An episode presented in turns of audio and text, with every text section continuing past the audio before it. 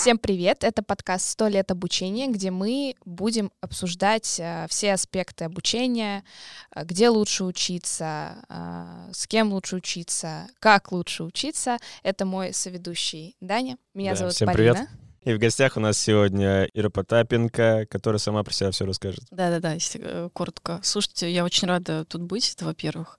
Во-вторых, кажется, что я очень таргетный человек для, такого, для такой темы. Почему последние, а точнее всю свою жизнь, но последние семь лет э, я работаю в обучении, а по образованию э, клинический психолог, инженер и вот это все. Почему я соединила клиническую психологию и инженера в одно? Потому что это такой небольшой спойлер сегодняшнего нашего подкаста. Чуть позже расскажу, чем это, скажем так, полезно и почему важно учиться в разных сферах. Вот. Ну и последнее время я разрабатываю образовательные программы, учу людей и надеюсь, что сегодня смогу раскрыть какие-то особенности и аспекты самообучения и развития. Первая тема — как заставить себя учиться. Можно я начну? Давай. Вот мне на самом деле тяжело себя заставить чему-то учиться. Я очень часто за что-то берусь и бросаю на полпути. Я очень часто учусь что-то творческое делать, там, типа вязать, шить. О, бисероплетение. ну давай вот да-да-да, сюда. вот это вот Сейчас ты все заходишь- женщины при- прильнули к звуку. Да, заходишь в магазин для хобби, и все. Для тебя все открыто. Магазин для хобби, свяжитесь с нами. Делал когда-нибудь картинки из стразиков? Каждый день Ты знаешь, какая это, я не знаю, это прям расслабляет тебя. Короче, я очень много чем занимаюсь и все время что-то бросаю. Это э, как Рапунцель, которая занимается всем и рисует, и читает книги, и потом все это лежит и пылится. Слушай, ну все на самом деле названия, которые ты упомянула, они созданы для того, чтобы их бросать. Вот эти творческие хобби, они созданы, чтобы к ним э, прильнуть, когда этого требует душа, и бросить, когда э, вот этот поток и потребность получена. Вот, поэтому пока кажется, что ты очень правильно учишься, когда у тебя возникает потребность, ты ее реализуешь, когда она спадает, ты бросаешь. Блин, круто, мне полегчало. Другой вопрос, что мы иногда так делаем и в сферах, которые нам важно дотянуть до конца, доизучить для работы или там для жизни, для чего-то еще, э, ну, тоже по разным причинам. Ну вот у меня так с английским чуть-чуть. Я как будто надо даже проблема И испанский, испанский я начала учить, такая, да, я буду говорить по-испански, я приеду в Испанию, и все будет супер. Э, Но я так и не продвинулась э, дальше Кипаса. кипас — это ресторан какой-то. Да, да. Иль патио. Но ки- есть кифас, к примеру, сокращенно. там. У меня с языками, к примеру, вообще прям проблема какая-то. Но я заметил, знаете как? э, Я, конечно же, обвиняю подходы, там, то, что это формат мне это не подходит обучение, он просто не ложится на мой мозг там и на мое восприятие. Я вот сколько английский пытался к нему возвращаться, так и, и никак вообще не выучил. Недавно наткнулся на одно видео, там прикольно разбирают времена. Вот, э, и я понял, что все-таки есть э, э, преподаватели, которые донесут информацию понятно, и в моем формате это запомнится. Бывают знакомые, которые прожили там в другой стране много лет, и я всегда спрашиваю какие-нибудь выражения, прикольные фразы, и я их моментально запоминаю. Вот такой формат мне почему-то подходит.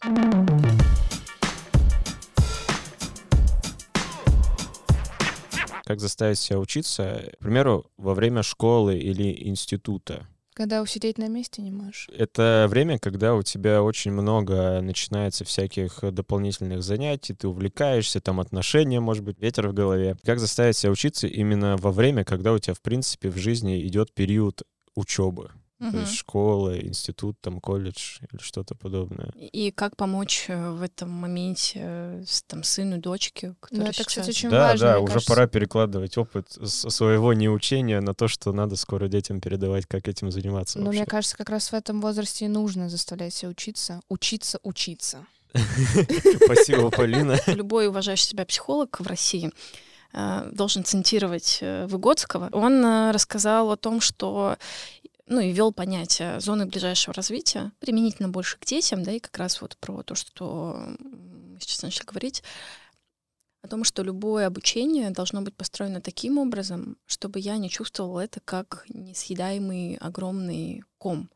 А с английским же именно так, например, ну, какую-то. Да, ты думаешь, Ты думаешь, впереди там Да, ого, господи, целый я язык. никогда не заговорю. Я никогда... Мгм. Что? Вот времена, грамматика и вот это вот все. И оно выглядит так, но вспомните, как у нас было в школе. От нас не требовали никогда освоения английского. Это сейчас перед нами все задачи звучат как очень полновесные. А в школе было как? Вот сегодня какой-то урок отдельный. Никто не требовал освоения биологии. А были отдельные отдельные уроки. Да, темы. Да, и в этом смысле система образования, хоть у нее есть свои недостатки, а, но в России она неплохо справилась как, как минимум с этой задачей. Жаль, что с этой задачей не так сильно справляются, например, университеты. Иногда дисциплины выглядят очень объемно, и вот этой зоны ближайшего развития нет. И кажется, что человеку надо самому формулировать эту зону ближайшего развития. Ну, так и есть, мне кажется. Ну, в университете в этом и есть задача, что ты в будущем же идешь, ну, либо ты идешь в науку, либо ты идешь э, на работу, и дальше тебе никто не скажет, куда тебе идти и двигаться, ну, никто не подскажет. Ты в институт приходишь, не, с- ну ты же приходишь уже на какую-то профессию учиться. Ты к этому моменту частично не определился. Ты же разве? должен учиться, обучаться самостоятельно, типа выделять какие-то, там, не знаю, темы, которые тебя интересуют, которые ты дальше хочешь либо изучать. Институт — это все таки базовое образование, а не профессия. Это ну, место, где человек получает общие знания о мире около своей дисциплины. Получение профессии часто с этим не связано, часто. Профессию больше дают в колледже. Хорошо, есть вузы, которые, да, дают сейчас четкую профессию, они там молодцы в этом ключе, но на самом деле подход высшего образования, он немножко в другом, чтобы у тебя было место исследовать разные предметные области и понять об этом мире, ну, на взрослом уровне новые вещи. Ну, типа, в школе ты в любом случае не мог изучать концепции философии. Э, Мозг еще к этому не Я способен. помню, что в колледже была философия как раз. У тебя был к этому мозг готов? Вообще нет. Я честно хочу сознаться, что я вообще не понимал, что происходит.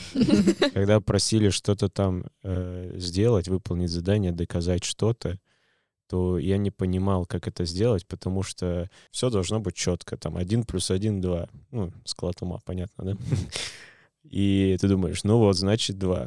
Когда ты на философию приходишь, тебе говорят то, что, ну, возможно, два. Да, и ты с разных философских подходов смотришь на какое-то понятие. Да. Ну, как мне казалось тогда, то, что твой ответ, каким бы он ни был, он все равно не подходящий, потому что есть другая версия философское решения этой задачи. Можно сказать, что наоборот, чтобы ты не сказал, это верно. Свяжитесь со мной, Татьяна Петровна. Та тройка была несправедливой. Кстати, возвращаясь к теме университета, я помню, что мне было очень тяжело, хоть я и сама, у меня была такая система, что я могла сама выбрать определенную дисциплину, которую я буду изучать.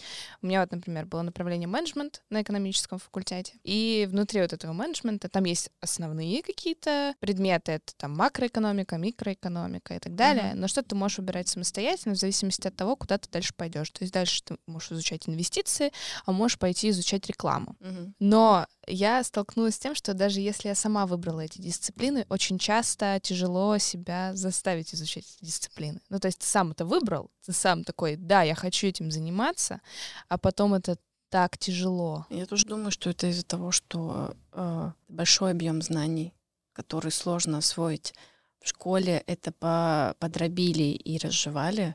Дальше ты должен сам это уметь дробить и прожевывать. А это задача, с которой тебя, наоборот, в школе не научили. То есть тебе, за тебя это сделали, ты приходишь в ВУЗ, и тебе теперь самому нужно понять, какие темы изучить приоритетнее. Невозможно изучить все в макроэкономике. Мгм. Что приоритетнее изучить, что поможет, там, не знаю, выполнить эту задачу или сдать экзамен, или вообще разобраться в какой-то теме, да, э, экономической. Поэтому я завела вот вообще этот весь разговор о том, что кажется, что вот эта самодисциплина в обучении и какое-то самообучение должно выглядеть как хорошо продуманная инженерная система. Сейчас ты должен понять, как один плюс один равно два. Типа как структурно имеешь в виду? Абсолютно. Но когда не за тебя эту структуру уроков и предметов продумывают, а ты строишь сейчас in English, please, uh, mind map, да, и вот это все, когда ты строишь четкие взаимосвязи, понятные, и отсекаешь то, что ты учить осознанно, намеренно не будешь, что будешь, ну и как ты это по линии раскладываешь. Ну и то в итоге- Декомпозиция, условно. Ну, условно, да, задач. да. Ты себе выстраиваешь весь вот этот план, и это помогает тебе учиться. Ты не то, что себя заставь... Ну, вопрос был, как заставить себя да, учиться. Программируешь себя. Когда это стоит начинать делать? Ну, то есть это нужно делать родителям в школе для детей уже сразу. Э, Я думаю, что в любой момент, когда есть на это потребность какая-то. Вот, то есть абсолютно точно взрослый человек может этому научиться и прочее.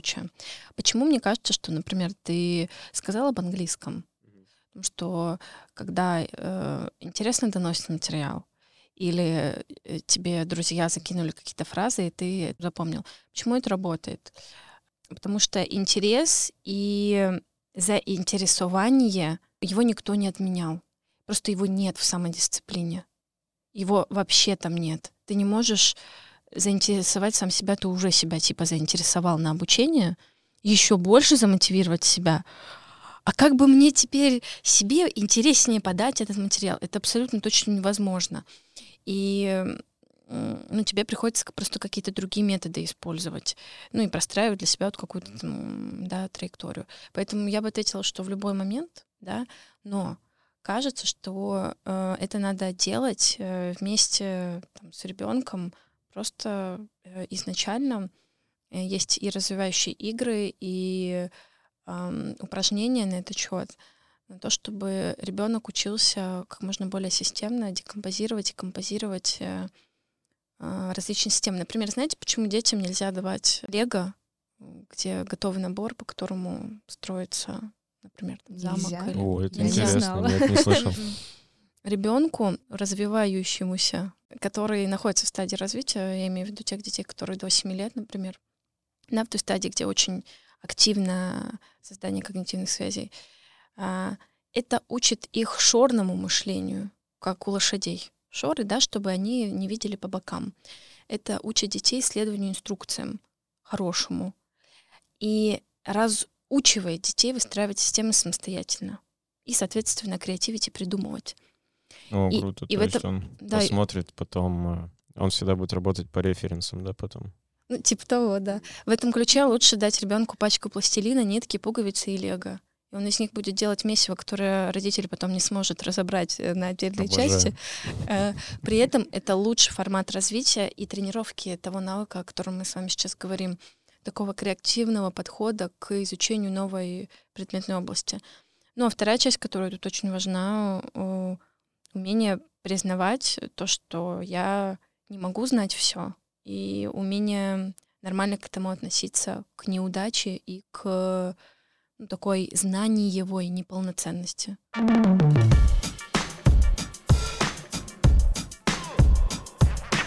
А вот взрослый, ты уже состоявшийся человек, э, ты в профессии, может быть, даже в своей состоялся, в должности там, но не стоять же на месте. А вот, может быть, там у тебя времени нет или желания, или... Ну, вот у детей мозг гибкий. Он хотя бы гибкий. а Чем старше ты становишься, тем тяжелее тебе начать, не знаю, тот же испанский учить. Мы прямо сейчас видим, да, вот в этом диалоге картину того, что вам как бы вроде бы и не надо учиться, раз нет вот этой первой потребности.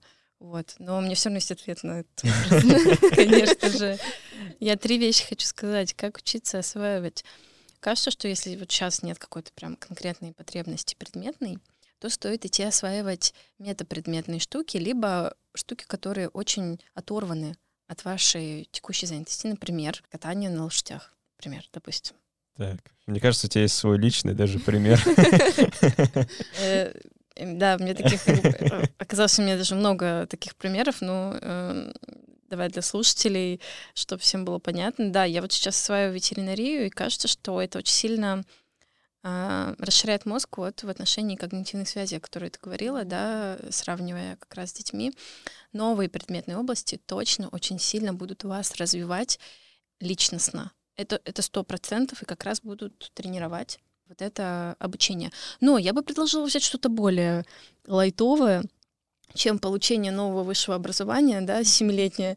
Вот, взять какой-то просто новый навык, например, скалолазание или ам, язык, да, вот мы тут примеры проводили, или это может быть даже вышивание, что-то еще, что или дизайн, Да, если вы напрямую не работаете в дизайне, то взять какую-то другую область, которая там будет вас развивать. Мой первый совет — это взять область, которой, которой вы напрямую не касаетесь, но которая вам интересна. И вот этот первый интерес, да, о котором ты говорил, что вот мне просто прикольно что-то про это узнавать, это будет ну, создавать некую такую подспорье первое для того, чтобы начать. А, второй пункт, кажется, здесь очень важный, и мы про него говорили. Зона ближайшего развития. А что я хочу освоить? Например, э, не знаю, вы сталкивались с опытом или нет, садиться на лошадь сложно. Вот и если вы в целом себе поставите цель научиться садиться на лошадь, это будет офигеть как амбициозно. И, скорее всего, за пару уроков у вас это получится. Ну, за парочку, три урока, и вы уже можете в любом разговоре, понимаете, вот среди нас тут сейчас троих никто на лошади не катался. И вы, скорее всего, да, по теории вероятности, в любом разговоре уже будете круче остальных. И у вас будет возможность сказать, я катаюсь на лошади. Это уже, уже звучит как вызов для нас троих. Кто первый сядет на лошадь. Да, а, например, касаемо китайского или испанского, взять себе цель э, в китайском кафе в Москве заказать э, а, курицу с мандаринами Э, на китайском. На китайском, да. Прикольно. Это я сейчас отсылка к теории большого взрыва. В одной из серий э, Шелтон пытался изучить китайский, чтобы э, объяснить э, владельцам кухни, что у них курица не с мандаринами, а с апельсинами. Ну или что-то такое. Э, на китайском оказалось достаточно сложно, но тем не менее. То есть взять вот такую цель. Не надо, пожалуйста. Учить китайский, не берите такие цели, вообще не работает. Прикольно. Мало того, вы, скорее всего, никогда не выучите китайский, извините, конечно. Вот, если вы не посвятите этому жизнь. Хорошо, начнем с лошади. Я знаете, что еще понял? Пока ты рассказывала, у меня разделилось в голове варианты обучения э, нового. Вот, к примеру, чему-то с физическими нагрузками это как будто бы расслабляет там тебя, может быть, закаляет дух и тело. Ну, вот в плане научиться там скалолазанию, ездить, может быть, на там сноуборде, на доске или что-то такое физическое. Это плюс тебя еще раз, это плюс тебя еще развлекает, мне кажется, и немного мозг твой расслабляется. Но ты новый навык какой-то наработал. Второй вариант. В своей профессии, том, то, чем ты занимаешься, к примеру, ты там дизайнер э, как раз. И осознанно или нет, или тебя так заставляет окружение или, или работа. Или твой руководитель. Или, или твой руководитель. Но ты со временем, когда нет у тебя вокруг специалистов, которых ты можешь привлечь, ты-то можешь замкнутый все человек, не знаю. Ну, разные бывают ситуации. И ты можешь погрузиться плюс там в профессию SMM, профессию, там... Э, типа смежные. Да, операторов, световиков, там, гаферов, звуковиков. И ты вот так обрастаешь, обрастаешь, обрастаешь тем, чтобы создать какой-то контент. Но ты же, получается, постоянно учишься чему-то новому. А это, как оказывается, вообще разные профессии уже как таковые сейчас. И есть такое обучение, к которому ты так или иначе все равно приходишь. А есть еще, ну, то есть вообще ты такой в какой-то момент хочу стать Космонавт. Космонавтом, да. И ты Сейчас, кстати, это возможно. Видели да. полгода назад? Я да. вот новость такую смотрела. Люди с э, хорошими физическими данными могут попробовать. Да, там прям набор. Но мы сначала с вами на лошадь сядем, подождите. Да-да-да. Потом уже про космонавт. И вот, и то есть есть разные вообще по уровню, возможно, стресса для человека скачки в обучении. И какие-то из них приятные, а какие-то меняют вообще тебя полностью получается тогда.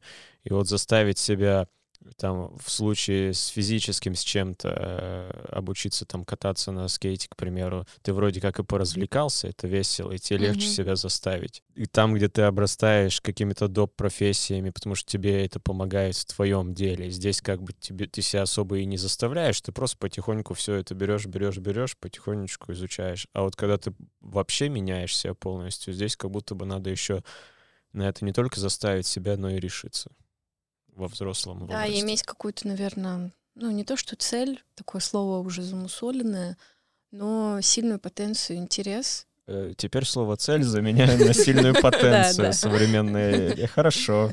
Потому что иначе непонятно зачем, ну, либо это какой-то просто челлендж э, себя. Такие люди тоже есть. Э. И я, кстати, третий, третий совет, и это сюда же к тому, что ты говорил — Кажется, что взрослому человеку особенно важно понимать, как он научился учиться, что его будет двигать. Потому что, смотрите, а, скорее всего, там, лошадью я бы не занялась одна. Я бы позвала кого-то из вас Ну или да. вообще, ну, пошла бы на эту тренировку все таки ну, с какими-то единомышленниками. Да, вот такими вещами мне бы хотелось заниматься все таки с кем-то. А, кому-то среда не важна, кому-то важен челлендж, кому-то важна система. Знаете, вот эти дамы, которых 10 тысяч тетрадок, календарики, вот это люди, которым вот важно, чтобы вот все было вот так мелко, каждая мысль была записана, переписана, систем... вот, вот все. Это же начинается с дневников в школе, да? А Ну, ты вел дне- дневник? Личные дневники. Вот я никогда не могла, я до сих пор ничего не могу вести. У меня просто, если посмотреть мои заметки даже на телефоне, ну, самое простое сейчас, писать заметки на телефоне, там просто, типа, начинается мысль, дальше просто провал, пропасть, и ничего дальше не написано. Потомки не узнают, насколько вы гениальны. Стих написала, Стих потом написал. опять молоко, хлеб. Да-да-да, это разные абсолютно э, заметки, и там просто какой-то поток мыслей. Я никогда не могла писать дневники. Ну вот, и при этом а, тебе нужно понять, а, какой у тебя движущий фактор и способ обучения. Сейчас, как ты учишься и чему, когда ты училась, и тебе это нравилось, за счет чего у тебя было вот это продвижение. Ну и в этом ключе, мне кажется, каждый должен это про себя понимать. Как это можно понять? Снова пойти учиться и снова это перепонять.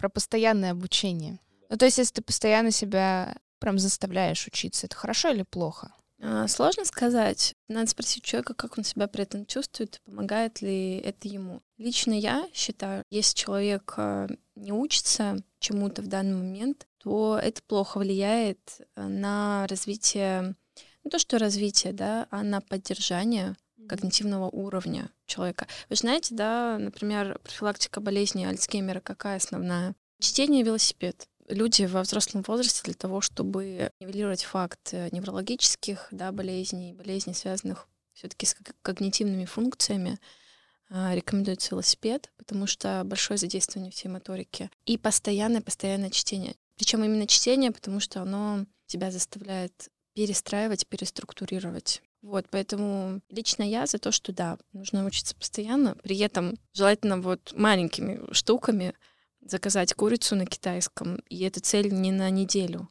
а цель, ну, на месяц, парочку, потому что у нас есть жизнь, у нас есть друзья, у нас есть личное время, которое тоже должно быть э, в какой-то безопасной зоне.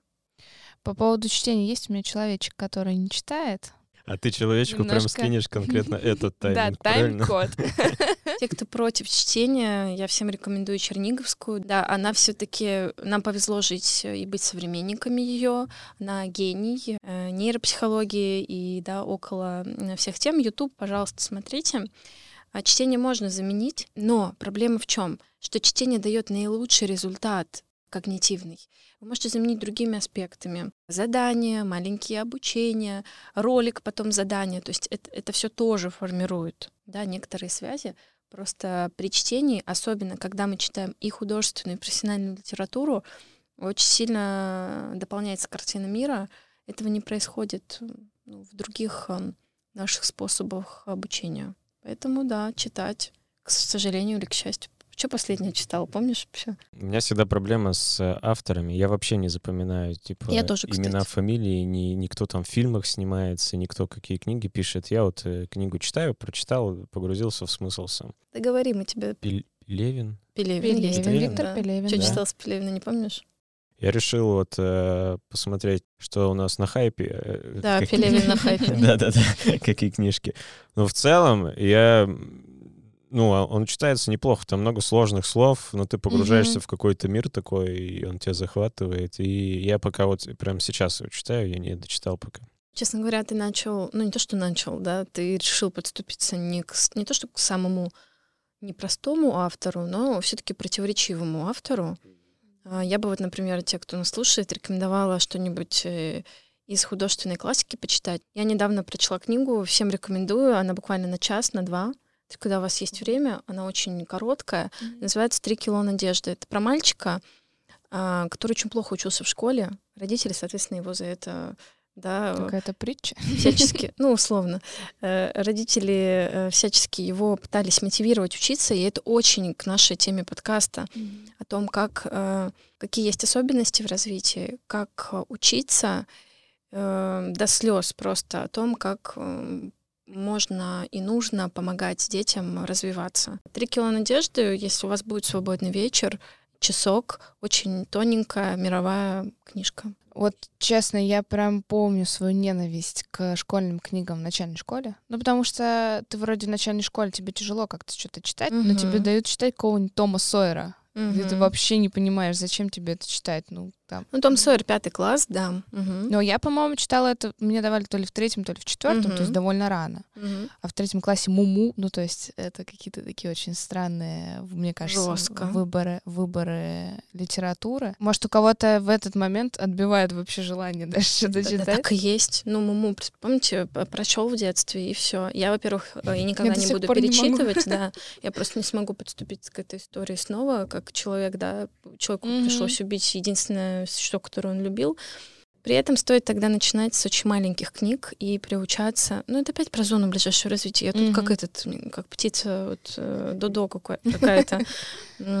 Маленькие книги берите, э, и они тоже есть в классике. Не надо сразу Достоевского читать. Это жесткий депресняк. Достоевский для тех, кто хочет этого. Возвращаясь к Черниговской, возможно, ты видела видео у нее довольно популярное, где она говорит, что нужно слушать оперу, ну, что это Yes, очень, и очень, классику. да, очень хорошие, э, очень хорошо развивает мозг, э, но ты говоришь сейчас, что не нужно как бы сейчас прям типа, читать Достоевского, хотя она говорит, что условно через силу себя нужно прям заставлять, э, начинать прислушиваться к этому всему, слушать оперу. Я, честно, не, вообще не люблю оперу. Э, мно- много раз на нее ходила, я так и не поняла. Ну, то есть, как Ну, тут возьми что-то быть? другое. Почему, вы знаете, почему классическая музыка полезна вообще? Почему она развивает мозг? Ну, Я слышал, что там рис лучше растет, когда ему включаешь классическую Но музыку. почему? Кстати, да, если вот э, было какое-то исследование... Когда включаешь меня, рок и что. рэп, ну, рэп, получается, рис сразу почернел. Ну да, черный. Черный рис. Слушай, ну когда женщина беременна, не часто слушают. Я слышала такие истории. Они А, часто слушают свою маму. часто слушают классическую музыку, там оперу и так далее, думая, ну как бы веря в то, что ребенок родится, не знаю, там, интеллектуалом или еще что-то. Очень интересный, да, Я гипотеза. часто такое слышала от своих беременных подруг. На самом деле там все просто. Классическая музыка, она нелинейна, как бит э, в популярных песнях, которые мы знаем. Э, всем домашнее задание, я сейчас как Черниговская. Включайте Стравинского и просто офигевайте с того, что да, это наш как бы российский композитор, офигевайте с того, что ни один бит не повторяется, и вы просто не можете угадать никак, что будет в следующую секунду. А, Дягилевский балет не могли поставить под Стравинского да, свой балет несколько лет. Они репетировали. Просто то, что ты не можешь ну, э, какой-то танец поставить, следующий звук абсолютно другой. И вот э, Стравинский это уже для таких, эм, Для профи. ну, условно, тех, Тех, кто наслушался Моцарта. да, во-первых. да, те, кто наслушался Чайковского, Бетховена. база, да, все-таки лучше начинать с базы, потому что Чайковского, э, Бетховена приятнее гораздо слушать, чем Стравинского с точки зрения мелодичности. И именно поэтому это развивает, потому что ты не знаешь, и когнитивные связи снова начинают устраиваться. И работать очень прикольно под Стравинского. Э, Тихо его только включайте, не громко. Вот, просто сидишь, работаешь, и Стравинский на фоне.